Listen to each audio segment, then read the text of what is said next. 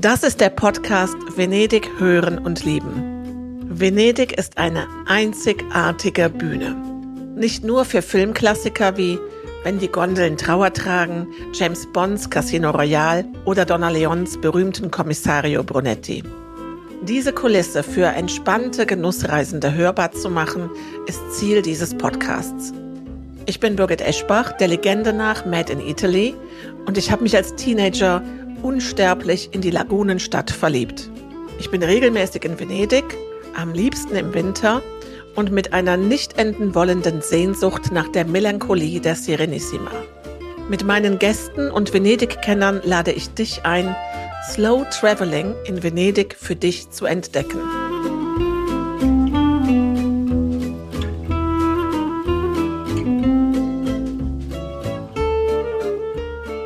In der zweiten Folge des Podcasts Venedig hören und lieben. Wir haben wieder einen besonderen Gast und ich möchte erstmal allen Zuhörern Danke sagen. Wir haben eine unfassbar hohe Quote von Abonnenten, also nicht nur Menschen, die diesen Podcast erstmalig gehört haben, sondern auch ja, die wirklich die meisten, sehr, sehr, sehr, sehr viele ähm, haben gesagt, wir möchten mehr davon hören.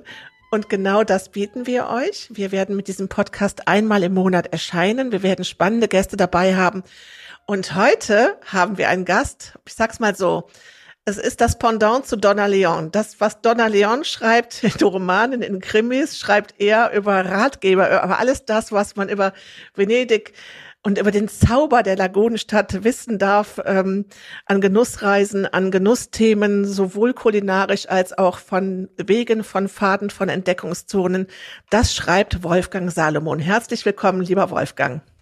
Bondi, um es venezianisch zu sagen, recht herzlichen Dank für die Einladung und ich fühle mich geehrt, dass du mich mit der Donna Leon vergleichst.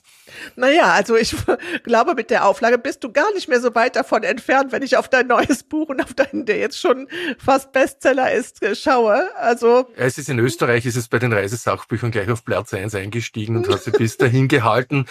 Ja, und Daumen drücken, dass dem so bleibt. Ja, Wolfgang, du hast es gerade schon gesagt, du bist Österreicher. Wir sprechen heute aus Wien. Äh, von Wien ist es nicht ganz so weit nach Venedig, du bist häufig dort, aber erzähl doch vielleicht erstmal etwas zu deiner Faszination zu Venedig, äh, was dich an der Stadt so begeistert, wie die Liebe entstanden ist.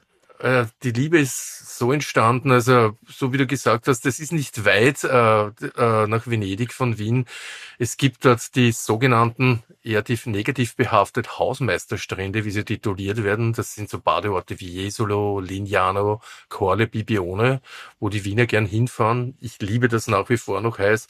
Und natürlich gibt's, wenn man dort einen Badeurlaub macht, einmal in der Woche schlechtes Wetter. Und was macht man dann? Man fährt nach Venedig, macht den obligatorischen Tagesausflug. Und ich hatte das Glück, das schon zu machen, wie ich noch im Kinderwagel gesessen bin. Und ja, kann noch erinnern an die Zuckerl, die ich damals bekommen habe, an die ersten Runden, die wir dort gedreht haben im Kinderwagel, Treppe auf, Treppe ab. Und die Liebe hat sich bis heute erhalten. Ich habe dann das Glück gehabt, äh, um die Millenniumswende für eine kurze Zeit in Venedig wohnen zu können. Und ab da hat sich dann die Liebe vertieft und ich habe mir angeschaut, wie diese Stadt hinter den Kulissen funktioniert. Und in weiterer Folge habe ich mir dann angeschaut, wie die Lagune im Ganzen funktioniert und bin draufgekommen, also Venedig ist nicht nur die Stadt per se, sondern zu Venedig gehören viele Inseln, gehört Lido, Pellestrina, unten Sottomarina und Chioggia und natürlich über 100 Inseln, die es zu erforschen gilt. Und das habe ich in den letzten zwei Dekaden gemacht. Und da sind wir ganz, ganz glücklich. Wir werden mit dir äh, noch viele Podcast-Folgen aufnehmen. Das haben wir uns ja schon vorgenommen, weil du hast so unfassbar viel zu erzählen und gerade eben auch die Leidenschaft für die Lagune, äh, die eint uns ja. Auch das Thema Slow Traveling, das Thema Venedig auch ähm, etwas anders zu genießen. Aber ich möchte gerne, weil du es erwähnt hast, gerade auf die Badeorte ansprechen, die du jetzt gerade angesprochen hast, die du aus deiner Kindheit, ähm, ja, in deiner Kindheit kennengelernt hast ging mir genauso. Die italienische, oberitalienische Adriaküste, das war so der Sehnsuchtort. Und da ging es halt regelmäßig hin. Und ich bin ja so der Meinung, dass das einer der unterschätztesten Traumziele nach wie vor ist, weil ähm, ja, nachdem alle Welt in andere Länder gereist ist, andere Sehnsuchtsorte entdeckt hat in den 80er, 90er, Nuller Jahren, ähm, gibt es auch ganz viele Italiener, die an der italienischen Adria Urlaub machen und es ist nach wie vor ein Traum. Wunderschön, tolle Strände, tolle Bagnos, es hat Stil. Was fasziniert dich an den Orten? Also Genau wie du es gesagt hast. Für mich war das so, ich bin von Kindheit an mit den Eltern einmal im Jahr dort gewesen, in einem dieser Badeorte, habe es genossen. Spielhalle, Sandstrand, Sandburgen ja. bauen. Ja, also alles, alles, was Bella Italia ausmacht, mit, mit, mit Eis, mit Pizza und Pasta und so weiter. Hab dann natürlich, wie ich flügge geworden bin, die Welt erkundet, war am anderen Ende der Welt, war auf der Ostküste, war in Afrika unterwegs. Und irgendwann kommt dann die Zeit wieder, wo man sich an diese jugendlichen oder kindlichen äh, schönen Orte erinnert. Ja, und ich habe wieder angefangen, dass ich nach Grado fahre, dass ich nach Lignano fahre, dass ich nach Dresd fahre, meine zweite Liebe nach Venedig eben. Ja, und äh, nach fünf Büchern über Venedig, äh, Büchern über Dresd, ist es jetzt wieder so weit, äh, dass ich das Ganze aus einer anderen Perspektive erkunde und war voriges Jahr das erste Mal mit dem Segelboot unterwegs das ist für ein nächstes Buchprojekt, wo ich an Bord gekocht habe, wo ich mich vor Ort mehr oder minder eingedeckt habe bei den Lieferanten. Diese ganzen Orte wieder von neu entdeckt habe eben. Und ja, wie gesagt, nächstes Jahr soll das Buch dazu rauskommen mit Rezepten, mit den Kindheitserinnerungen und mit Gesprächen von bekannten Literaten. Und das Tolle ist ja, man kann mit dir reisen, also nicht nur mit deinen Büchern im Gepäck, was ich immer mache. Ich nehme nach wie vor deine, deine Ratgeber, deine Reiseführer äh, mit nach Venedig. Man hat immer wieder was Neues zu entdecken. Auch wenn man meint, alles gelesen zu haben, so ist es doch immer ganz faszinierend, dich da mitzunehmen. Aber man kann jetzt auch in echt, in live mit Wolfgang Salomon die Lagune entdecken. Das hast du dieses Jahr das erste Mal angeboten. Das ist noch gar nicht so lange her. Ja, na, es war voriges Jahr, war es das Pro der Probelauf. Ich bin mit einem Skipper, der auch Wolfgang heißt, äh, der komplett verschieden ist wie ich, äh, einmal eine Woche herumgegondelt. Wir haben geschaut, wie wir miteinander funktionieren, eine Woche auf einem Segelboot, haben dann noch nach ein paar Tagen einen dritten dazugenommen, der sehr kulinarikaffin war und wir haben dann beschlossen, wir könnten das Ganze wirklich anbieten eben und den Leuten äh, die Küste eben von der Seite des Meeres näher bringen. Haben das heuer das erste Mal durchgezogen und das hat grandios funktioniert. Also ich bin vor drei Wochen bin ich, äh, sind wir losgestartet in St. Giorgio Nogaro. Das ist in der Lagune unterhalb von Grado und sind von dort die Küste entlang gefahren, eben über Lignano, Caorle, Bibione, Iraglea, Jesolo waren dann ein paar Tage in der venezianischen Lagune unterwegs, wo ich die Leute begleitet habe und ausgefallene Ecken gezeigt habe, aber auch mit ihnen shoppen gegangen bin, sind bis nach Chioggia runtergefahren. Also dort habe ich ihnen gezeigt, wie Venedig sein könnte, wenn Venedig nicht von Tourismus überlaufen wäre. Also eine äh, Stadt mit Kanälen, mit wirklich hauptsächlich Ureinwohnern eben und wo sich die venezianische Geschichte widerspielt. Habe an Bord gekocht, bin mit den Leuten in die diversen Lokale gegangen, habe geschaut, was sie für Vorlieben haben, waren vom einfachsten Marktjocherl bis zum Haubenrestaurant unterwegs. Ja, und das hat gut funktioniert und im September kommt der zweite Go und nächstes Jahr wird es noch ein Bademinen mehr geben. und es ist immer noch ein Segelboot. Wie viele Menschen sind an Bord? Wie viele können daran teilnehmen? Also wir halten den Ball ganz ruhig. Wenn man das Boot voll propft, kann man zehn Leute draufbringen, aber mhm. wir schauen, dass wir nicht mehr als vier Passagiere mit haben. Das heißt, es ist der Skipper Wolfgang. Ich bin für das leibliche, für seelische und kulturelle Wohl zuständig und wir haben zwei Zweierkabinen zu vermieten. Also es sind maximal vier Gäste, also ganz überschaubare Gruppe und wir schauen, wie gesagt, dass wir das nicht größer werden lassen. Großartig. Ich finde das auch einen tollen Aspekt, das nicht größer werden zu lassen. Ähm, aber die Frage ist, wirst du jetzt nicht auch dann, muss, rech, rechnest du damit, dass du demnächst äh, auf dem Wasser unterwegs bist und nicht mehr so viel in, in Wien bist?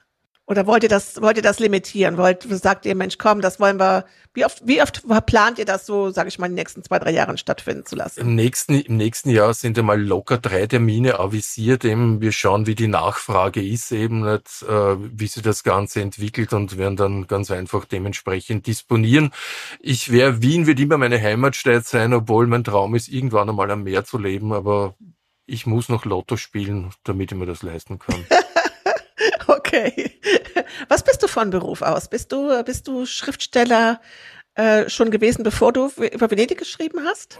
Also ich komme eigentlich äh, äh ich habe bei meinem Vater gearbeitet in einem Spielwarengroßhandel. Das heißt, ich bin mit, mit Spielsachen groß geworden, habe das immer geliebt, äh, habe dann in einem großen Industriebetrieb den äh, Lohnverrechnungsbereich äh, geleitet, bin von dort in die EDV übergegangen, SAP-Beratung Stichwort, habe gemerkt, ich werde dort nicht glücklich und habe mich dann äh, vor, jetzt sind es 19 Jahre, selbstständig gemacht mit einem Lokal, das ich mir ganz einfach nach meiner Zeit in Venedig abgekupfert habe. Also mein Stammlokal immer denkt, das transferiere ich nach Wien und habe da eine Osteria aufgemacht mit Cucina Veneziana und Triestina, die ich 17 Jahre lang geführt habe, selber gekocht habe, selber Weine kreiert habe, selber Weine importiert habe und das venezianisch Triestina Flair nach Wien gebracht habe.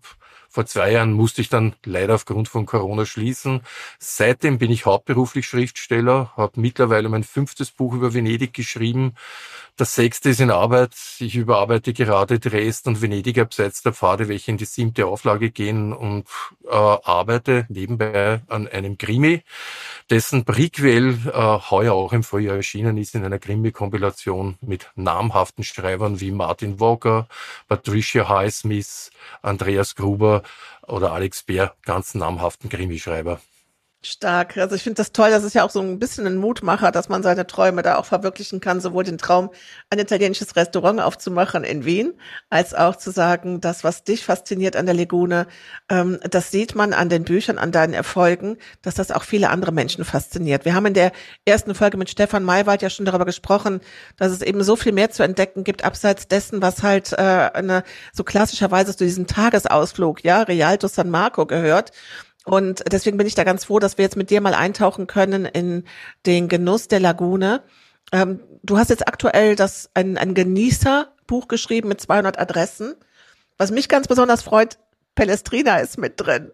Ja, ja. Na, es ist, es ist komischerweise, obwohl Venedig äh, pro Tag äh, Besucherzustrom im sechsstelligen Bereich hat, gibt es eigentlich keinen umfassenden Lokalführer. Es hat vor einigen Jahren oder auch schon vor einigen Jahrzehnten, es hat diese üblichen Baccaro-Führer gegeben mit äh, den venezianischen Cicchetti und venezianischen Schmankeln, aber tatsächlich ein Lokalführer nach Sestieri gegliedert und der alle Inseln und Lieder und Bellestrine umfasst, gibt's weder auf Englisch noch auf deutschsprachig. Ja, mhm. und wie gesagt, Momentan scheint das Interesse da zu sein, eben, dass Leute mehr machen als einen Tagesausflug und sich auch umschauen, was es in Venedig ja. gibt. Und da gibt es viel. Also nicht nur, wie gesagt, die venezianische Küche.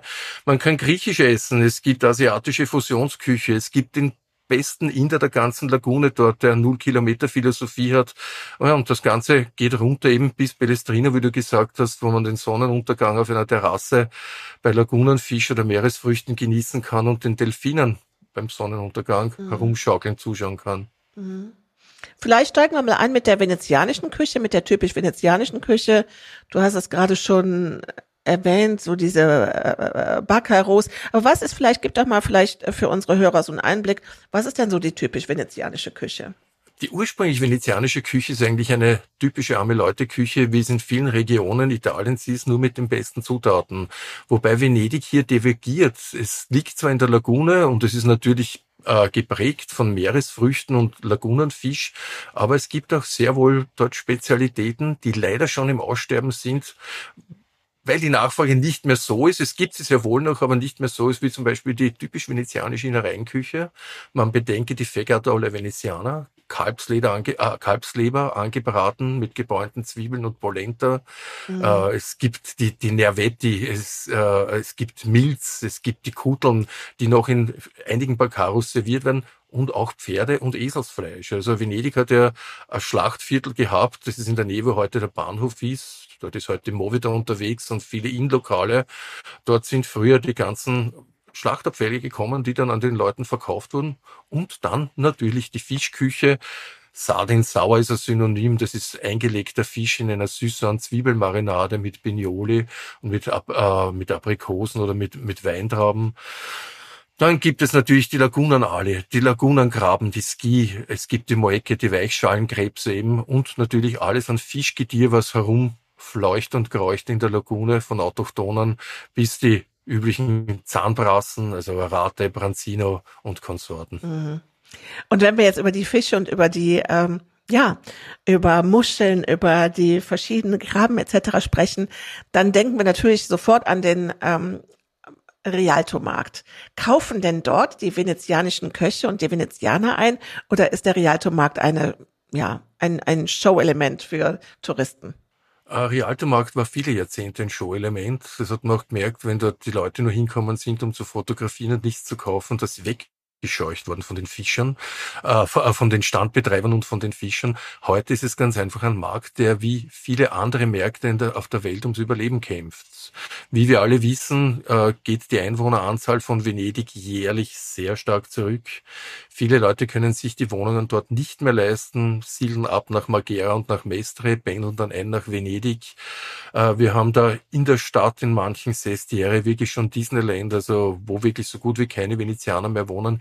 Die, die aber dort wohnen oder die, die ihre Geschäfte betreiben, die kaufen dann am Realtomarkt ein oder bei den Fischhändlern, die auch auf den verschiedenen Sestiere untertags ihre Stände aufschlagen. Mhm. Äh, man sieht äh, am Markt gerade in äh, Rialto, dass auch die Fischhändler dort Banner aufhängen, wie zum Beispiel, äh, wenn äh, Venedig lebt, sie meinen damit mit der Einwohneranzahl, dann können auch wir leben.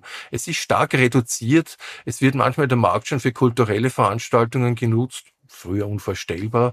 Oder es stellen auch andere wie Kunsthandwerker aus oder Leute, die Naturwein machen, der in der Lagune vinifiziert wird. Mhm. Also es ist gerade alles ein bisschen im Umbruch, aber wie gesagt, es gibt noch eine reichhaltige Auswahl und gerade die Baccarus rundherum beziehen tagesfrisch vom, vom, vom Tagesfang abhängig ihre Spezialität nehmen, wie zum Beispiel, wenn Niedrigwasser ist, gibt es die Lagunen alle, es gibt dann den Moeke, also die Weichschalenkrebse, zweimal im Jahr in der Saison.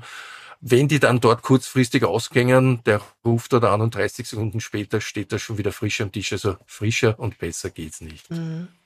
Und ich finde ja auch eine Besonderheit ist das Gemüse, sind die, also ich bin ja so ein großer Fan auch von dem äh, Winter ähm, Radicchio.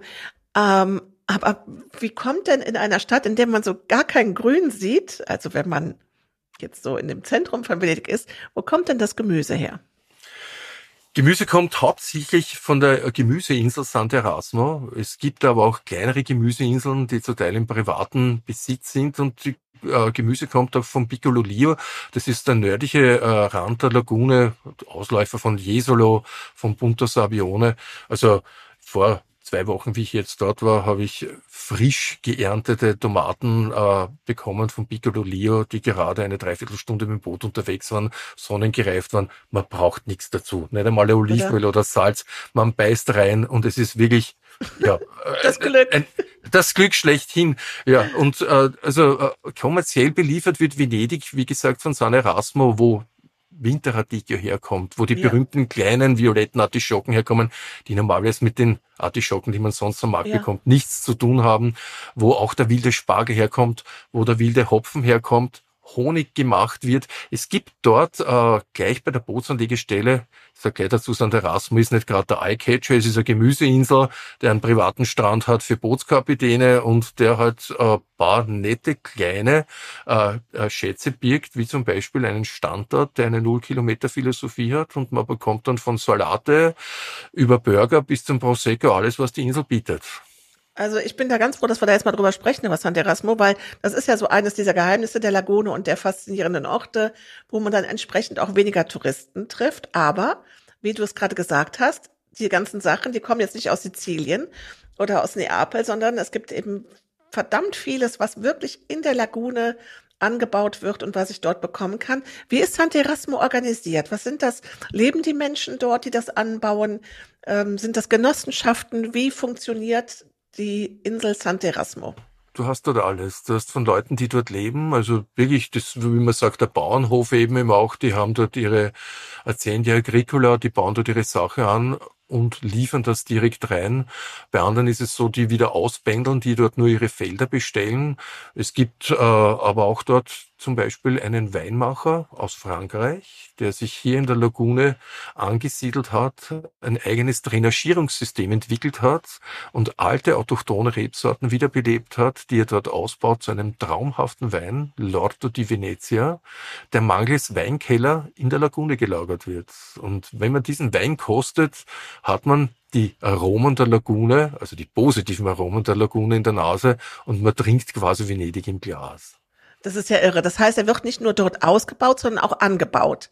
Ja, es gibt, es gibt in Venedig einiges an Wein, es gibt äh, neben dem Lotto di Venezia, der sich in guten Osterin auf der Karte findet oder in guten Alimentaria erhältlich ist, mhm. äh, gibt es etwas ganz Privates, das heißt Laguna nel Bicchiere, also die Lagune im Glas. Mhm. Und zwar ist das ein kleines Konsortium von Leuten, die schon im Pensionsalter sind, die sich aber äh, zum Ziel gesetzt haben, diese kleinen Weingärten oder diese kleinen äh, Reben, die man sieht, oft auf Pergola bei den Lokalen, diese Sachen zu ernten und zu vinifizieren. Beispiel zum Beispiel auf der Giudecca gibt es einen Klostergarten, die treten dort ihre kleine Traubenernte ab. Mhm. Es gibt auf der Friedhofsinsel San Michele neben der Kirche, das ist nicht öffentlich zugänglich, einen kleinen Weingarten.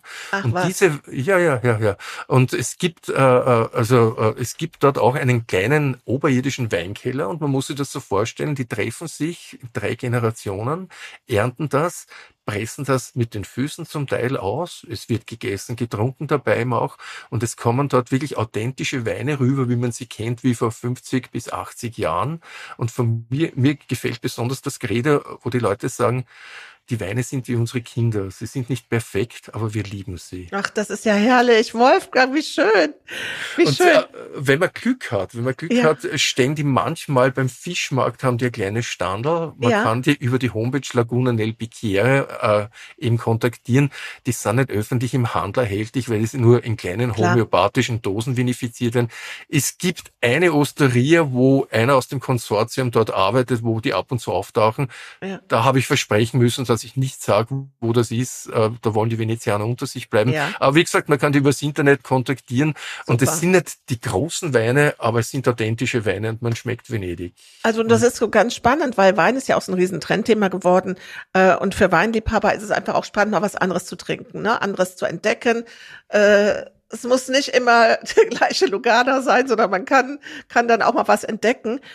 Und vor allen Dingen finde ich so schön, ich komme ja selber aus dem Weinort, äh, bei uns wird Wein angebaut. Ich finde ja. den Gedanken so toll, dass die alten Reben, die da ja schon lange sind, dass mhm. die äh, und, und an den Häusern, an den Privathäusern, dass mit denen was gemacht wird und die nicht einfach nur Zierat sind und ähm, genau, ja, genau. dann, dann mit denen nichts passiert wird, sondern dass man sagt, das sammeln wir und daraus machen wir dann einen Mix.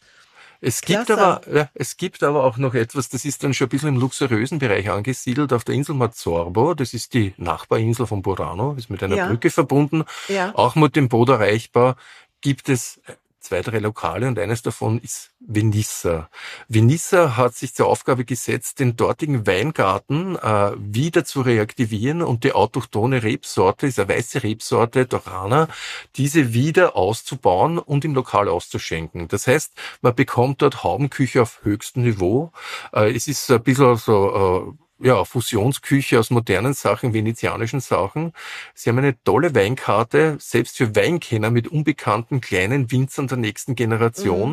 Mhm. Äh, die wirklich neue Geschmäcker hervorbringen. Aber natürlich das große Plus ist, die haben den eigenen Weinkarten, wo sie diesen Wein ausschenken, den man glasweise, ich sage wieder, wir sind im Luxusbereich, also ja. es ist nicht gerade billig, wo man den verkosten kann eben auch und kaufen noch zu von einer nördlich gelegenen Insel aus der Laguna Morte. Die gehört an großen Industriellen und die bauen dort Cabernet Sauvignon und Shiraz aus. Also man bekommt dort auch einen roten aus der Lagune mit neue Weltsorten. Ja. ja, ist ja irre. Ich sehe schon einen, einen Wein, einen Weinführer auf uns zukommen, Wolfgang.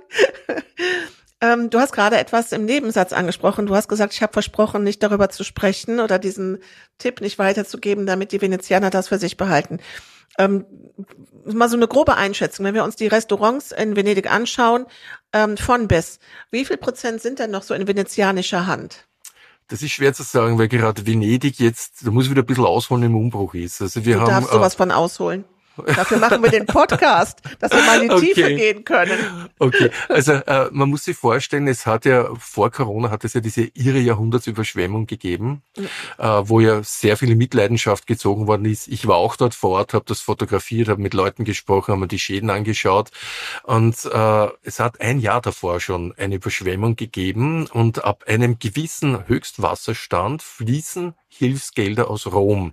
Natürlich ist es dann so, dass man sagt, man ist zwei Zentimeter drunter, damit die Hilfsgelder nicht fließen müssen. Auf gut Deutsch heißt das, die Gastronomen, alle Geschäftsinhaber müssen sich ihre Einrichtung wieder neu kaufen, die bei der Überschwemmung in Mitleidenschaft gezogen worden ist, weil Versicherung zahlt da keine. Das heißt, es ist schon ein gewisser Prozentsatz dann weggefallen. Es hat dann im Jahr drauf diese Riesenüberschwemmung gegeben, wo Venedig eigentlich von, ja, äh, von Oktober, November bis in den Jänner hinein mehr oder minder verwaist war. Äh, da war zweite Aussiebung, also wo viele zugesperrt haben und dann hat es Corona gegeben natürlich auch äh, und das war dann die dritte Aussiebung. Das heißt, Venedig ist gastronomisch so stark im Umbruch wie noch nie, was natürlich einerseits traurig ist, wenn man viele über viele Jahre hinweg Lokale besucht, die Besitzer das Angebot lieb gewonnen hat und jetzt steht jemand drin, der vom anderen Ende der Welt kommt und der das eigentlich nur betreibt, um sag's ganz lapidar, Kohle zu machen und nicht mhm. mit Seele dahinter steht. Es gibt aber andererseits wieder sehr, sehr viele junge Leute und junge Gastronomen und auch italienische Gastronomiebetreiber, die Herz und Seele haben und die wirklich viele neue Sachen in die Stadt gebracht haben. Das heißt, diese dunklen, verstaubten Baccaros, in denen mich nach wie vor gerne aufhalte und die es auch noch gibt, die kommen ein bisschen ins Hintertreffen. Es gibt Venedig 2.0 mit hellen, modernen Contemporary Baccaros und Restaurants, mhm. die sich in Küchensachen wirklich äh, überschlagen. Also es gibt da zum Beispiel in, bei San Marco gibt es einen Betreiber einer Pizzeria, der nicht nur sehr gute Pizza macht, wo der Teig mehrere Tage rastet und die besten Zutaten hat, der hat vis-à-vis -vis sich zum Steckenpferd gemacht, ein kleines Haubenlokal zu machen, äh, der mehrmals prämiert wurde, der hat acht Tischeln drinnen, der bietet venezianisch und asiatische Fusionsküche an auf höchstem Niveau. Es gibt dann natürlich die modernen, die neuen Chiquette, es gibt viele vegetarische Sachen, wo früher die Nachfrage nicht so war.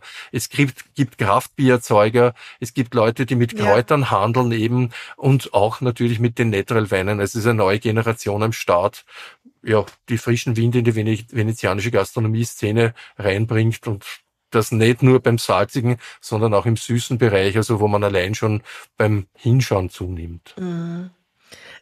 Übrigens, äh, also für die Hörer, die das jetzt nicht wissen, aber wenn es nur kurz das Pendant, so denn Hauben sind die Sterne. Also wenn Wolfgang über Haubenküche spricht, dann reden wir über, über Sterneküche, über ja ausgezeichnete, prämierte, auch hochwertige und auch mitunter natürlich hochpreisige Küche. In Venedig gibt es alles. Das ist das Faszinierende. Ich erlebe es gerade genauso wie du. Auch diesen, dieses, also vielleicht andersrum. Es gibt ja mitunter so diesen Vorwurf, ja, warum gehe ich denn, wenn ich nach Italien gehe, warum entdecke ich da jetzt einen Inder oder was macht da ein Asiate oder warum soll es da Sushi geben? Und das ist ja so ein, ein, totaler Touristenblick.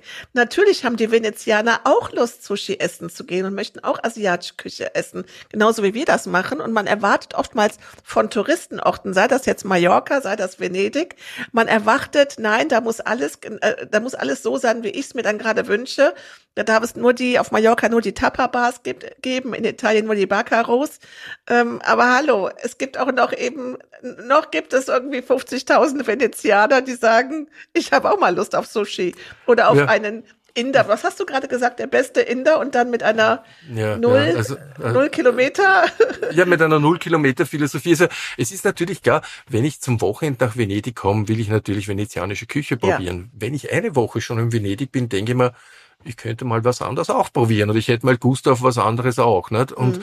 da gibt es eine Bandbreite, auch ein griechisches Lokal am Lieder draußen, wo man die Füße im Sand streckt, steckt. Es gibt griechisches Bier, griechischen Wein und es ist wieder so ein bisschen dieser Fusionstouch aus italienischer Bierdiener, aber die mit Schafkäse gefüllt und äh, also Cool. Ja, es harmoniert wunderbar. Und eines meiner absoluten Lieblingsrestaurants wie gesagt, der Inder am Lieder, das Buddha Sol Resto, die nicht nur diese Null-Kilometer-Philosophie haben bei Fisch, bei Fleisch, bei Gemüse, aber auch fast null Kilometer Philosophie bei den Weinen. Also sie haben Weine aus der Umgebung von jungen Weinmachern, von Natural Weinmachern und sind auf ihrem Gebiet sehr kompetent. Dass das natürlich ein bisschen im Preis niederschlagt und dass man da, da keinen Discounter hat, das ist ganz klar. Aber Venedig kann man sehr wohl sehr günstig essen. Ich ja. sag wirklich sehr, sehr günstig essen. Ja. Ach, gut, hin. günstig und gut. Das extrem gut, extrem ja. gut, ja. Man muss nur wissen, wo, da muss die Augen offen halten. Mhm. Und das zweite ist, nach oben hin sind keine Grenzen gesetzt und da gibt es mhm. auch ein paar Sachen, Die man sich einmal gönnen sollte, wenn der Anlass danach ist. Stichwort Hochzeitstag, Heiratsantrag, Geburtstag, Weihnachten, ja. wie auch immer. Also ja. ja. Ja, ich glaube sowieso, dass wir dahin kommen müssen, dass wir die Gastronomie besser bezahlen wollen, wenn wir ähm, unsere Gastronomie auch erhalten wollen und nicht nur Systemgastronomen auf der Welt vorfinden möchten. Dann muss uns das was wert sein, dass die gute Zutaten einkaufen können, ähm, dass das Tier wohl geachtet wird, dass die Servicekräfte entsprechend bezahlt sind. Also dann würde ich auch lieber sagen, ein bisschen weniger ausgehen und dann sich aber was gönnen, wo man sagt, komm, das hat auch alles seinen Sinn. Ich bin immer noch fasziniert. Letztens hat mir jemand beim Bäcker erzählt, sie fahren in den Harz und da ist ein Schnitzel äh, XXL Restaurant, da freuen sie sich jetzt schon drauf. Und wer das Schnitzel schafft zu essen, weil es wohl so so sein muss, der muss es nicht bezahlen. Ich habe vor sowas immer Angst. Ich möchte sowas gar nicht essen müssen. Es hat, es hat, es hat seine Berechtigung, wie gesagt, ich sehe das ich auch. Nicht Wiener Schnitzel liebe, ne? ja, ja, also. aber es ist, es ist auch nicht meins. Weniger ist oft mehr. Und für mich ist immer nicht nur das XXL-Schnitzel im Harz. Für mich ist das zum Beispiel, wenn jemand gerade im italienischen Badeort oder irgendwo Venedig, Friol, sich dann etwas bestellt und sagt, wow, das schmeckt ja gar nicht so wie der haben. Mm. Ja, okay, an dem geht halt viel vorbei, nicht? Und es ja. geht wirklich viel an den Leuten vorbei, Stichwort Handy. Nicht? Also wir haben eh vorher darüber schon gesprochen, was ich mache eben nicht. Also wenn ich unterwegs bin, also warum ich nicht erreichbar war. Nicht? Ja. Wenn ich unterwegs bin, das erste, was ich mache, mein Handy ist auf Flugmodus gestellt. Das heißt, ja. ich bin nicht erreichbar, außer ich bin irgendwo auf einer gefährlichen Location oder auf einem Lost Place unterwegs, wo ich, falls ich irgendwo runterfall, reinfall, verknöche und so weiter, dann halt mich irgendwie telefonisch mhm. melden kann. Aber sonst ist das für mich wirklich eine Woche aus, Augen auf und die Eindrücke genießen mit allen mhm. Sinnen. Mhm. Ja, ich finde dieses das Handy auslassen. Ich finde das auch einen ganz großen Reiz äh, daran, alleine zu reisen. Ich mag das sehr gerne, Venedig alleine zu entdecken, weil man dann viel mehr sieht. Also man ist im Gespräch mit, mit Kellnern, mit anderen Gästen. Man nimmt viel mehr von der Umwelt wahr, als wenn man jetzt natürlich mit seinen Freunden, mit der Familie unterwegs ist und dann äh, Augen und auch alle Sinne auf die Gesprächspartner konzentriert ist. Deswegen reist man ja auch gemeinsam, ist ja auch schön. Aber das heißt, ist auch nochmal, also alleine essen zu gehen, ähm, es ist manchmal vielleicht eine Herausforderung. Ich habe das auch schon von Frauen gehört, dass die gesagt haben, huch, würde ich mich gar nicht trauen, aber ich kann es nur jedem empfehlen. Mach das mal. Das ist eine wunderschöne Erfahrung und man nimmt äh, einfach nochmal anders wahr. Mein, mein K.O.-Kriterium für meinen Lokalführer genießen in Venedig, äh, es sind eigentlich nur positive Reviews drinnen und ich, wie gesagt, dadurch, dass ich jahrzehntelange Erfahrung habe, kenne ich viele La ja, Lokale schon viele Jahre oder Jahrzehnte lang. Andere, die neu dazugekommen sind, habe ich mehrmals durchgetestet, aber eines für mich der K.O.-Kriterien war, wenn ich wo allein reinkomme und der sagt, nein, ich bekomme keinen Tisch, habe ich das nicht reingegeben, auch wenn ich das lokal früher gemacht habe. Für mich ist das wirklich, äh, das ist ein ausschlagendes Kriterium, wenn ich wo reingehe und ich bekomme genauso als einzelner Gast einen Tisch, selbst wenn der sagt, ihr könnt dann mit einem Zweitisch verkaufen oder drei Tisch verkaufen, das sehe ich als Gastronom natürlich von der wirtschaftlichen Seite, aber das habe ich mir dann gedacht, das nehme ich nicht rein, weil ich gerade mit vielen Alleinreisenden und auch alleinreisenden Frauen in Kontakt bin, die immer nach solchen Orten fragen. Ja, und es darf auch nicht der Katzentisch sein, ne? Also ich finde, das ist auch genau, sowas, das ist ne? es. Genau, ich meine, ob ich jetzt einen Zweiertisch an eine Person verkaufe ja. oder einen Vierertisch an drei, ja, also das muss, muss finde ich auch, muss immer mit drin sein. Und ähm, aber das erlebe ich eben auch dann. Ne? Das im Gegenteil. Ich habe manchmal das Gefühl, so die die puzzeln dann alle um einen rum, so nach dem Motto: Da ist eine alleinstehende Frau. Was machen wir mit der? Unterhalten, ihr noch mal was aus der Küche bringen. Also ich es ist, kann, es ist, ich schwärme davon. Ich habe da ganz tolle Erfahrungen mitgemacht. Mir, mir geht es mir geht es genauso. Ich bin zwar nicht Frau, mir geht es als Mann so. Ich komme äh, mit dem Personal ins Gespräch. Natürlich, ich schaue als ehemaliger Gastronom natürlich immer gerne in die Küche rein, ja. unterhalte mich mit dem Personal. Ich habe, so wie andere, das Talent haben, ein Instrument in die Hand nehmen zu können und spielen zu können, wurde es mir in die Miege gelegt, wenn ich etwas esse, dass ich zu 90 Prozent sagen kann, was ich da am Teller habe, wie das zubereitet wurde, welche Zutaten sind und das mir dann gern bestätigen in der Küche und tausche mich gern aus, weil gerade die Küchenleute die kommen ja nicht so, außer es ist eine offene Showküche in Kontakt mit mhm. den Gästen und sind mhm. froh über, ja, über Austausch, über Ätzes, über Drahtschemen und über Tipps, Kniffs und Tricks, die grenzüberschreitend sind. Ja, ja, absolut. Das Finde ich äh, wirklich also auch einen, einen schönen Aspekt, denn ähm, den wir damit jetzt ja mal empfehlen können. Und du hast gerade gesagt, du hast 200 Lokale empfohlen, äh, die du auch wirklich nur empfehlen möchtest. Das heißt, in dem Buch geht es nicht darum zu sagen, du stellst alles vor und auch die Vor- und Nachteile, sondern bei dir ist der Blick auf das Positive, auf das Gute. Ganz ehrlich, das will ich auch von so einem Buch haben. Ich muss nicht lesen, was nicht schön ist, sondern ich möchte von dir ja auch wissen, was, was empfehlst du denn? Wo geht's hin? Es sind, also mir hat, mir hat äh, bei einem Interview jemand etwas in den Mund gelegt, das hat mir sehr gefallen. Der hat gesagt, das ist nicht so wie ein üblicher Lokalführer, sondern das sind zu jedem Lokal Miniaturen, die du schreibst. Und man merkt, dass du zu jedem Lokal Bezug hast. Das hat mir natürlich geehrt. Das ist nämlich genau den Ansatz, den ich verfolgt habe. Ich wollte nicht das 0815 die Speisekarte mhm. aufzählen, was gibt's da und so weiter, sondern wirklich den Bezug, der oft über viele Jahre hinweg hergestellt wurde, wiedergeben. Und ich habe auch keine Food-Fotos genommen. Ich habe, ich fotografiere in meinen Büchern auch selber. Ich habe die Bücher, äh, die Fotos äh, geschossen, so die Sachen, wie ich sie vorgefunden habe. Und das habe ich auch schon das Feedback bekommen. Das merkt man ganz einfach. Man ja, merkt, ja, das, das ist, ist ganz anderes. Es ist lebendiger, als wenn ja. etwas gestylt wird oder Leute wohin gesetzt werden.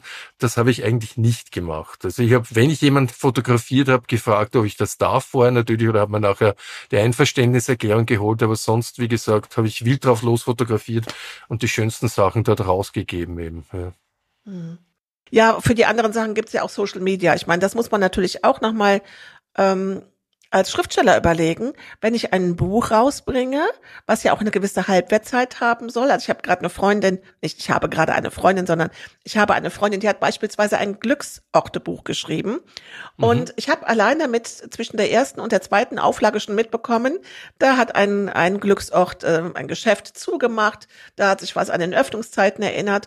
Und da spricht natürlich vieles dafür, das Ganze auf Social Media ähm, oder eben auch generell über, über Genussportale im Internet äh, immer tagesfrisch zu halten. Du hast dich dazu entschlossen zu sagen, nein, ich drucke das. Und das kann man dann auch in einem Jahr noch kaufen. Und das Risiko gehe ich ein, dass vielleicht dann auch nochmal im Rahmen der, ja, was auch immer, Bereinigungen, äh, Familie hört auf, was auch immer, dass vielleicht eines der Restaurants wegfällt. Aber du möchtest Du möchtest bewusst sagen, ich möchte es gedruckt haben, ich möchte, dass man etwas dazu lesen kann. Wie genau. reagieren denn heutzutage Verlage darauf, wenn man so etwas plant? Also ganz ehrlich, ich habe äh, für den für meinen jetzigen Verlag für Styria zwei Bücher geschrieben, Venedig und die Lagune für Fortgeschrittene und Venedig Wintertag in der Serenissima, wo immer ein gewisser Aspekt an Kulinarik dabei war. Für mich ist nach jedem Tagesausflug, mhm. nach jedem Abenteuer gehört natürlich dazu gut Essen und Trinken, das habe ich immer anklingen lassen. Und die haben dann zu mir gesagt, das war nicht meine Idee, die haben zu mir gesagt, hast, du bist Gastronom seit so vielen Jahren, du kennst jedes Lokal auf du und du. Jeder fragt dich, wenn er nach Venedig fährt, wo gehe ich hin, gut essen? warum hältst du das nicht fest? Und ich habe genau dieselben Zweifel gehabt, die du angesprochen hast, und man denkt, ist es in Zeiten wie diesen eigentlich noch irgendwie gut, so etwas gedruckt zu bringen? Es ändern sich so viele Sachen. Und ich habe natürlich auch gefiltert Lokale, äh, wo ich annehme, man kann natürlich nie, nie irgendwo 100% die Zukunft äh, vorausschauen, die aufgrund ihrer Vergangenheit und ihrer Gegenwart auch noch in den nächsten Jahren existieren. Ich war heuer schon zweimal in Venedig, habe natürlich diese Sachen kritisch beachtet und es hat sich eigentlich so gut wie nichts getan. Und wir sind aber mit der Auflage, wir haben eine große Auflage, aber wir sind mit der Auflage so vorgegangen, dass die binnen einem Jahr immer verkauft wird und dann schaue ich darauf, was sich geändert hat, dann kommen die neuen Sachen rein und die alten raus eben. Also es wird immer am neuesten Stand sein und für mich ist, muss ich sagen, die Haptik allein, wenn ich mir das Buch anschaue, also die Grafik hat da wieder ganz, ganz traumhafte Arbeit mhm. geleistet. Es sind die Karten drin, wo man sich orientieren kann. Selbst für Neulinge, die Venedig nicht kennen und nur wissen, Venedig ist eine Stadt, sehen auch, wie schaut das aus mit dem Lido Bellestrina, wie schaut das aus mit den Inseln und was nämlich ist, was ich auf einer Internetplattform nicht finde, wenn ich die nach Sestiere, nach den einzelnen Bezirken einteile, kann ich vor im Vorwort schon schreiben, dort habe ich die und die äh, Sehenswürdigkeit, dort komme ich zu den und den Verkehrsknotenpunkt, das dient die Verkehrs- äh, äh, oder Hauptverkehrsstraße, wo ich shoppen gehe und dementsprechend, wenn die Leute unterwegs sind, sagen sie, jetzt bin ich in dem Sestiere unterwegs, halt gehen wir shoppen auf der Strada Nova. Wo kann ich mal Eis kaufen? Wo kriege ich die besten Graugraben eben auch? Oder wo kriege ich zum Beispiel ganz, ganz tolle Weine in einer Vinothek? Oder wo kann ich beim Wasser sitzen? Mhm. Wo habe ich einen Platz, wo ich mich hinsetzen kann und nichts konsumieren muss und sitze trotzdem in einem alten Kloster und kann Venedig genießen? Also es sind dazwischen auch immer so Erklärungen wie zum Beispiel die Geschichte des Spritz. Es gibt eine Geschichte über die äh, Lagunen, äh, Muscheln, Lagunen außen, die dort gezüchtet werden. Aber es gibt auch einen perfekten Tag äh, von in der Früh vom morgendlichen Bad am Lido bis zum abendlichen Ausklang mit einem Gastgarten über dem Wasser.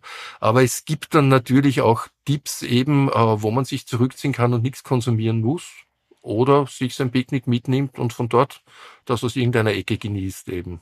Und das findet man Ach, auf einer Internetplattform nicht. Das findest du nicht und auch nicht so schön beschrieben, wie du gesagt hast, diese Geschichten da drum herum. Das ist eben genau das Meer, was es braucht. Und also das Meer, Meer mit H, was eben dann diesen Reiz ausmacht und was ja auch so schön ist, dass ich dann auch von dir ein bisschen etwas dazu erfahre und nicht nur sehe, hier sind die Fotos von dem Essen, hat gut geschmeckt oder auch mit einer subjektiven Wahrnehmung, sondern äh, du bist da für mich und ich gehe davon aus, dass das für viele gilt, viele Fans von dir, du bist da auch eine Vertrauensperson. Also wenn du sagst, äh, ab dahin, das lohnt sich, dann äh, glaube ich dir das sehr, sehr gerne.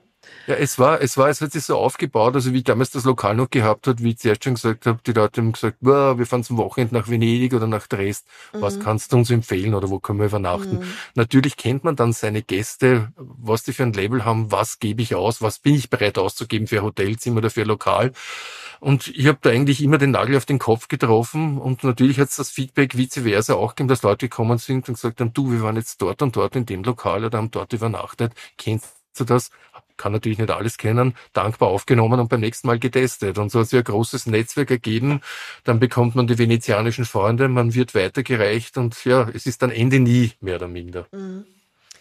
Wolfgang, ich weiß, es ist jetzt ganz schwer zu sagen, ähm, du pickst da jetzt einen raus, aber wir haben in unserem Podcast äh, drei wiederkehrende Fragen und die stelle ich dir jetzt. Ja. Ich bin gerne zu Gast bei. Oh, ich bin gerne zu Gast bei, du meinst jetzt eine kulinarische Adresse? Gerne. Ja, also ich bin gerne zu Gast in Linea Dombra. Das Linea Dombra ist ein Lokal hinter der Santa Maria della Salute im Sestiere d'Orso Duro. Schaut auf den Giudecca-Kanal raus. Es ist ein Wortspiel natürlich. Äh, Giro d'Ombra heißt die Runden drehen und sein Ombra trinken. Ombra ist das Glas Wein, das man zum Aperitivo nach der Arbeit trinkt. Und da bleibt es nur bei einem, bei den Venezianern. Man hält es nur kurz auf, geht dann weiter. Und Giro d'Ombra, also die haben das genau umgedreht. Die haben gerade Linien draus gemacht. Die haben einen Gastgarten Garten über dem Wasser, wo man einen Rundumblick hat, mhm. also von Magera über die Molino Stucchi, eben die Giudecca, San Giorgio Maggiore bis San Marco und bekommt eine traumhafte Lagunenküche mit ein bisschen modernen Einschlag. Also es gibt zum Beispiel nicht Sardin sauer, sondern Gambarin sauer, die zwischen grünen, hauchten geschnittenen Äpfeln serviert wird. Man bekommt den Lagunenfang gezeigt, den Tagesfrischen oder was für mich auch noch ein ausschlagendes Kriterium ist, es ist eine der größten, wenn nicht die größte Weinkarte Venedigs, die also feine Tropfen aus der mhm. ganzen Welt offeriert. Und wenn man länger dort war, kann man sogar auf einen österreichischen Tropfen zurückgreifen. und es ist wirklich einer der spektakulärsten Orte, also finde ich auch, man sitzt dort so wunderbar. Es ist ein bisschen schwierig zu finden, also auch für die Leute, die sich in Dorsoduro ein bisschen auskennen, die auf dem Sattere lang gehen, die rund um die Salute gehen. Also man muss schon ein bisschen gucken, aber wir haben es ja erklärt und wir verlinken es natürlich auch in den Show Notes. Und natürlich, wenn, noch zum Abschluss, wenn ich das sagen darf, also mhm. wenn gerade Filmfestspiele, Biennale oder andere Sachen sind, also es kann dann schon vorkommen, dass man Rücken an Rücken mit einem ganz bekannten Schauspieler oder Schauspielerin sitzt mhm. oder mit einem dieser großen Yachtbesitzern, die man sonst nur aus den Kulturseiten oder aus den Aderbeiß kennt eben. Also es gibt eben zu diesen Zeiten gibt es ein bisschen ja. einen Promi-Faktor ja. auch, ja. Ich bin ja so ein Fan von der Judeca und bin ja dort immer und da gibt es auch ein Lokal, wo dann überall im Internet steht, ja, das ist das Lieblingslokal von Robert De Niro. Ich habe ihn aber noch nicht dort getroffen. Also ich habe ihn, ich habe ihn Robert De Niro schon getroffen, aber Ach das ist, das ist, also ich habe in Venedig immer das Glück gehabt, ich habe einen betrunkenen Quentin Tarantino getroffen äh, nach Mitternacht, der Selbstgespräche geführt hat. Ich bin dann Nicole Kidman am Lido ins Interview reingelaufen. Das war die Zeiten, bevor es noch äh, ja, Security gegeben hat und das ganz unkonventionell war. Ich bin Rücken an Rücken mit Robert De Niro gesessen. Ich habe den, ja, also verschiedenste okay. Leute, also Ende nie. Ich reise ja, nur ja. noch mit dir. Ja, ja. Äh, wo du gerade, aber wo du das Lokal äh, rund um äh, äh, hinter der Salute erwähnt hast. Äh, es gibt ja dieses berühmte Fest, äh, Festa della Salute im November. Hast du denn schon mal dieses äh, wunderbare Gericht mit dem Hammelfleisch gegessen, was es an, ja. dem, an der Festa della ja. Salute gibt? Also ich habe äh, das letzte Salutefest erlebt, genau wie die Überschwemmung war und das war ganz, ganz außergewöhnlich, weil Venedig damals äh, keine Touristen unterwegs waren. Es gab keinen elektronischen mhm. Zahlungsverkehr, es gab so gut wie keinen Bootsverkehr. Venedig war nach Dekaden wieder das erste Mal unter sich. Ich war mit einem jungen Skipper unterwegs, der in Sachen Kräutern und Wein macht. Und der hat mich dann eingeladen und hat gesagt, es wird diesmal nur einmal leer kommen vorbei. Und es war nicht überrannt. Also man wurde nicht über die Brücke geschoben. Zur Erklärung, es wird zwischen im Kanal Grande eben zwischen San Marco und Dorso Duro wird eine Brücke gebaut zu Santa Maria della Salute. Das ist eine dieser Erlöserkirchen, die nach einer Pestepidemie gebaut wurden. Und man dankt dann immer noch eben äh, von der Lösung der Pest oder von irgendwelchen Unwetterunbillen, wie zum Beispiel jetzt die damals diese Überschwemmung war. Man wird dann durch die Kirche einmal durchgeschoben, die Kerzen werden aus der Hand genommen, die werden dort reingesteckt, man bekommt kurz was mit in der Kirche und dann gibt's daneben Rummelplatz mit Zuckerwatte, war diesmal nicht so. Und was eben ist, genau äh, äh, zu diesem Zeitpunkt gibt es Castradina. Castradina ist eine Spezialität, die eigentlich über die Levante, über Triest nach Venedig gekommen ist. Das ist leicht angeräuchertes Hammelfleisch, bekommt man auch in der Fleischerei dort zu kaufen zu diesem Zeitpunkt und äh, es gibt's in verschiedenen lokalen Angeboten. Das ist mhm. ein Wirsing Hammel Eintopf, wo man einen guten, kräftigen roten, einen Refosco d'Alpeduncolo mhm. oder einen, einen Tazelenge, also beißt die Zunge, so ein Triestiner Wein, einen ganz tanninreichen dazu trinkt eben. Und je nach Lokalgraduierung wird er von einfach deftig, mhm. deftig bis Haubenniveau zubereitet und sollte man auf jeden Fall mal probieren. Also das ist ja für mich einer der festen Termine, an denen ich in Venedig bin, äh, Festa della Salute und unter anderem auch wegen der Castradina. Ich mag das so gerne, sehr lecker. Da läufst du bei mir offene Türen ein. Ich mag das auch. Ich mag das auch. Übrigens, übrigens, auch wenn das jetzt ganz, ganz, ganz, ganz überheblich daherkommt, ja. äh, für mich ist lecker ein Universalwort, das in Deutschland gebraucht wird. Ah, okay. Das, und das finde ich auch gar nicht schlecht, das ist okay ja. so. Ich habe mir zum Ziel gesetzt, eigentlich unbewusst, aber ich bin dann, wie die letzte Seite zugeschlagen habe, draufgekommen, meinem Führer, genießen in Venedig, kommt dieses Wort kein einziges Mal vor. Ah, okay. Ich habe es geschafft, es mit allen Umschiffungen, allen Umschreibungen auszulassen, war mir gar nicht so bewusst. Im Nachhinein habe ich es dann gesehen, es gibt noch so viele andere Worte eben auch, wo man das dann nicht verwenden du, muss. Und bei mir ist es, das ist witzig, dass du das ansprichst. Bei mir ist es gerade umgekehrt. Wie gesagt, ich komme aus einem Weinort und ja. mir ging das so auf den Keks, dass die Leute immer, ach, eine Geschisse gemacht haben, um, wie kann ich jetzt diesen Wein beschreiben, ja? Mhm. Also was genieße ich da, was habe ich da gerade im, äh, im Mund und äh, wie beschreibe ich das? Und dann habe ich irgendwann mal gesagt, kann man nicht einfach nochmal wieder sagen, der Wein ist lecker und das ist doch die größte Auszeichnung. Das habe ich, das habe ich auch immer gesagt. Ich kann Ihnen eine Weinansprache halten. Ich kann eine Viertelstunde erzählen über den Rebanbau, über die Schwiegertochter ja. von dem, von dem, von dem Weinmacher eben, welches Auto er fährt, wie der Wein schmeckt, über das Wetter. Aber das Wichtigste ist, schmeckt er Ihnen oder schmeckt er Ihnen nicht? Ja. Das ist das ausschlaggebende Kriterium. Du ja. sagst lecker, ich sage, es schmeckt. und das ist das Wichtigste. Du, daran soll unsere Liebe nicht scheitern und auch, na, na, na, überhaupt nicht. Zu, zu Robert na, De Niro. Na, na, na, über, ich, werde über, mich, du. ich werde mich zusammenreißen und werde das na, Wort lecker na, nicht na. verwenden. Nicht in den falschen Hals bekommen. Du, ich kann auch mit Brett Pitt aufwarten. Also wenn Robert De Niro zu alt ist, äh, Brett, Brett Pitt, Brett Pitt ist so einer, der, der zum Beispiel, so unheimlich der Brett Pitt, der sieht, der ist jetzt 59 und äh, würde alterstechnisch zu mir passen, aber mir ist das gerade ein bisschen unheimlich. der verändert sein Aussehen so oft und sieht mal ganz schlimm aus und dann wieder ganz gut. Sowas macht mir Angst. Aber weißt du, was mir an dem gefällt? Es gibt, es gibt Schauspieler, die umgeben sich mit 18 Securities und ja, also wenn man im Kulturbereich gearbeitet hat, weiß man, was dann am Reiter steht und was die für Ansprüche haben. Und dann ja. gibt es wieder andere, so wie der, der hängt sich seine Tasche um, setzt seine Sonnenbrille auf, setzt das Kapperl auf und geht am Lido drei Tage spazieren spazieren, geht essen, geht Bier trinken, geht egal wohin, wo er will eben auch. Und wenn halt wer kommt und sagt, mach mal Selfie, dann macht er das auch. Und da ist kein großer Auflauf und kein Damm. Und solche Leute gefallen mir.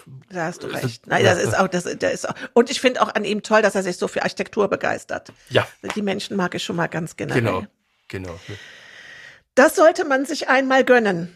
Das sollte man sich einmal gönnen. Ah sollte das äh, auf Venedig und die Lagune bezogen sein, dann kann ich nur den Dieb geben. Bitte schaut sich nicht nur die Stadt an, schaut, dass ihr ein Boot chartert und dass ihr durch die Lagune fahrt, dass ihr ein Gespür bekommt, was Venedig eigentlich ausmacht, wie viele bewohnte und unbewohnte Inseln, Inseln es gibt und auch natürlich den Badestrand Lido südlich Bellestrino bis runter nach Chioggia, wo man sieht, wie Venedig heute sein könnte, wie ich es anfangs schon erwähnt habe, wenn es nicht diesen touristischen Overkill geben würde, sondern eine lebendige Lagunenstadt. Also das sollte man sich auf jeden Fall gönnen. Es gibt im Internet genügend Anbieter, wo man Boot chartern kann. Ich will dafür niemand Werbung machen. Wenn jemand die Zeit hat, setzt euch in den Kalk, rudert euch selber die Lagune. Es ist ein Feeling, das, ein Feeling, das unwiederbringlich ist. Und ich glaube auch für die, die, also super Tipp, super Tipp von dir, aber auch für die, die vielleicht ein bisschen Respekt davor haben, selber zu fahren. Also auch da gibt es jenseits der Gondolieri und äh, Get Your Guide Angebote gibt es genügend Angebote, die man finden kann, wo da auch noch jemand für dich das Boot steuert. Du bist ja mit deinem Wolfgang ähm, einer davon, also diese Angebote zu nehmen und Venedig eben von der anderen Sicht zu entdecken. Super. Hausboot. Ist, man kann in der Lagune ein Hausboot mieten, ja. da braucht man keinen ja. Führerschein, das holt man sich ab und gondelt eine Woche statt im Hotel, übernachtet man am Wasser und gondelt durch die Lagune. Ach, traumhaft. Ja. Mein Seelenort in der Serenissima. Es gibt derer viele. Äh, ich gehe in der Serenissima gibt es für mich einen Seelenort, der ist ganz südlich in Bellestrina. Äh, das ist vor dem Naturschutzgebiet Karoman, wo dieser Landstreifen wirklich handtuchbreit wird. Mhm. Dort sind die Murazzi, die sogenannten Wellenbrecher, die vor den Überflutungen schützen. Dort glätte ich auf die Mauer rauf. Äh, dort lasse ich rechts ein Bein runterhängen und links. Rechts höre ich die Adria, den Wellenschlag der Adria. Und links höre ich das sanfte Wellenschlagen der Lagune. Und dort sind auch diese kleinen Fischerhütten eben, wo mein Isbedor Torre Canova, mein Krimi-Held, sein Refugio hat und seinen Sommer verbringt. Oh, ich bin so gespannt. Da, da freue ich mich drauf. Die Palestrina, ich meine, da, da haben wir ja auch schon mal im Vorgespräch, Vorgespräch drüber gesprochen oder ich glaube sogar uns bei Social Media ausgetauscht, als der Podcast noch gar nicht in der Planung ja, war. Ja, weil ja. ich da immer dankbar dafür bin, wenn das jemand erwähnt.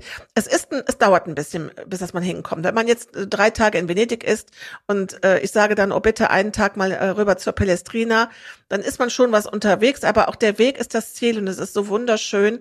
Äh, und übrigens, es geht ja über, über ein Lido auch das zu sagen, tagsüber am Lido schwimmen zu gehen und dann um 18 Uhr, wenn die Tagestouristen aus Venedig weg sind, dann rüber zu gehen und zu sagen, jetzt gehe ich flanieren und spazieren, das ist auch ein wunderbarer Tag, ne? Nicht nur das. Also ich bin mhm. wieder bei den normalen italienischen Badeorten. Ich bin jetzt dran vorbeigesegelt. Da ist am 10 Uhr Vormittag jede Strandliege, jeder Schirm belegt.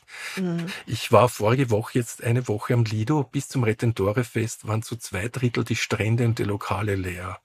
Es ist nicht überlaufen. Also man kann ja. dort am Badeurlaub machen. Eben man ist unter sich und man hat eine dörfliche Struktur. Man hat eine tolle gastronomische Szene. Ja. Und man hat zig Kilometer Strand zum Auslauf. Also man kann sich, wenn man will, ein bisschen den Trubel geben im Zentrum. Man geht zehn Meter weiter und man ist für sich allein. Und wie gesagt, am Strand, man kann sich seine Ecken suchen, wo man ganz allein ist. Oder man nimmt den Schirm und die Liege eben für einen Tag.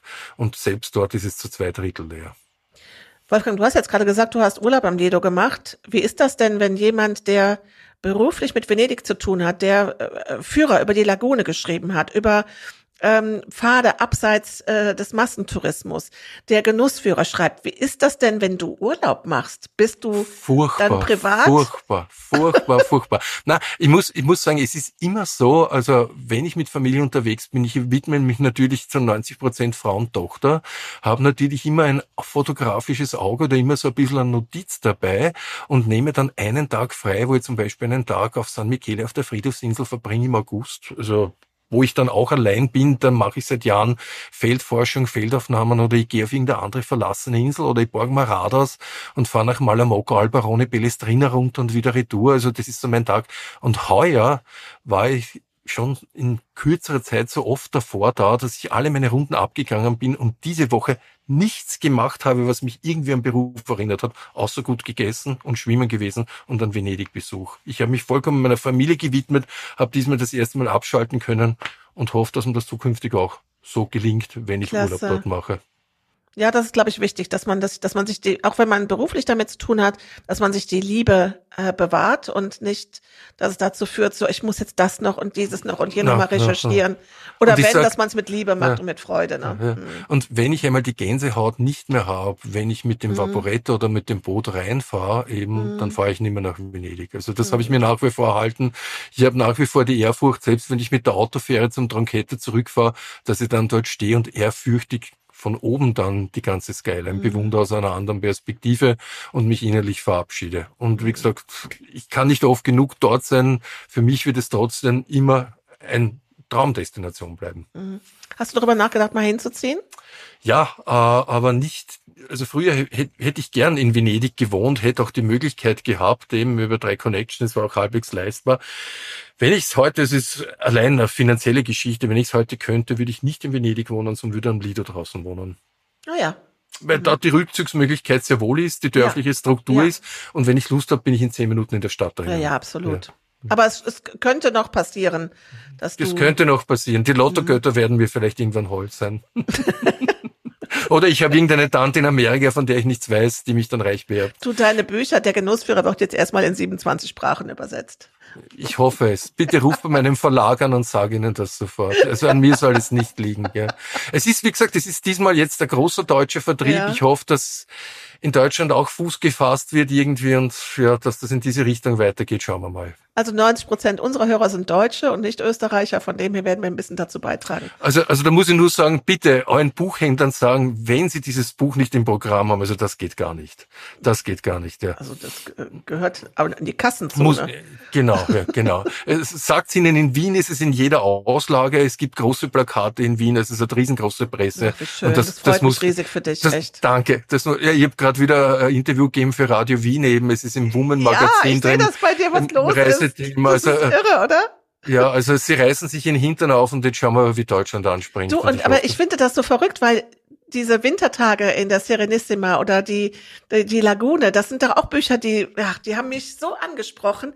Aber in der Tat, Essen und Trinken ist jetzt nochmal ein anderer Schwung, ne? Da gibt's nochmal ja. eine andere, größere Zielgruppe. Stimmt, stimmt. Also es ist zu meiner, zu meiner bisherigen Leserzielgruppe ist dann jetzt eine komplett andere dazugekommen, die, Super. ja, also mehr auf die Kulinarik eingestellt ist. Wolfgang, wen soll ich in den Podcast einladen? Ich glaube, jetzt wirst du mich hassen. Jetzt wirst du mich hassen, wenn ich das sage. Ich weiß ja, dass du auf der Judeca unterwegs bist. Und ja. auf der Judeca gibt's, und du weißt, dass ich musikalisch affin bin, also Leute wie Claudio Ambrosini, Malipiero, Luigi Nono, wo es die Foundation gibt, auf der Judeca. Luigi Nonos, äh, ja, äh, wie soll ich sagen, die Tochter von Arnold Schönberg und Witwe von Luigi Nono, die Nuria Nono Schönberg, uh. 1932 geboren, lebt dort in der Fondazione kommt trotz ihrem Alter jeden Tag noch dorthin eben, ja. Ach, der Schwiegersohn, was? der Schwiegersohn von, ja, sie ist, sie ist dort zu Hause. Ne? Wieso also, sagst du, wieso sagst du, werde ich dich hassen? Ja, weil ich will, dass du den Nuria Nono Schönberg das nächste Mal holst und sie interviewt. Und ich hoffe, dass das klappt. Wow. Ich glaube nicht, dass das so einfach sein wird, aber dadurch, ja. dass du, wie, wie, gesagt, geografische Nähe hast. Das Interessante ist, der Schwiegersohn von ihr, der Nanni Moretti, den kennt man von Habeus Papam oder der Italiener, wo er in Berlusconi zerfetzt hat, nicht? Der war mit Nonos Tochter verheiratet. Sie ist die Tochter von Arnold Schönberg. Sie weiß über Luigi Nono Bescheid. Sie ist die Biografin von Luigi Nono. Also ein unerschwingliches Thema in Sachen Musik. Und jeder, der sich ein bisschen mit auseinandergesetzt hat, weiß, dass Luigi Nono oder Claudia Ambrosini oder Malipiero die Stadt komponiert haben. Also den Klang der Stadt komponiert haben, für Gebäude in der Stadt komponiert haben. Und ich glaube, da gibt's keinen besseren Ansprechpartner als die Nuria Nono Schönberg. Krasser Tipp. Wolfgang, und da müssen wir uns nichts vormachen. Diese Folge müssen wir zusammen machen. Das wird dann, wenn eine Aufnahme zu dritt. Das würde mich freuen. Das Oder? würde mich freuen. Ja, also das ist das ist wie Weihnachten, Ostern äh, gleichzeitig. Ja, das ist ja irre. Ja. Das klingt ja. ja irre. Und wie alt, du hast gesagt, 82? Sie ist 1932 geboren. Also das Alter einer Dame verrät ja, man nicht. Ich kann nur sagen, nein, sie ist 1932 nein, geboren. Ja. Krass, okay. Ja, danke für den Tipp. Ähm, wir schauen mal, was wir daraus machen. Und ich hoffe, dass du auch, dass es dir gefallen hat und dass du auch noch ganz oft zu uns kommst. Ich hoffe es auch. Es gibt noch viel zum Erzählen. Also das, was jetzt war, war 0,5 Prozent meiner Venedig-Erfahrungen. Also wenn die Leute Lust und Laune haben, an mir soll es nicht liegen, ob es eine Geisterinsel sein soll, ob es eine Überschwemmung sein soll, der lustige Karneval in Venedig. Also es gibt für alles etwas beizusteuern. Ich freue mich. Ich Auf freu bald. Mich Auf bald. Vielen, vielen Dank. Dankeschön. Das war der Podcast Venedig hören und lieben. Wenn du mehr über Venedig hören möchtest, drücke die Glocke und abonniere den Podcast.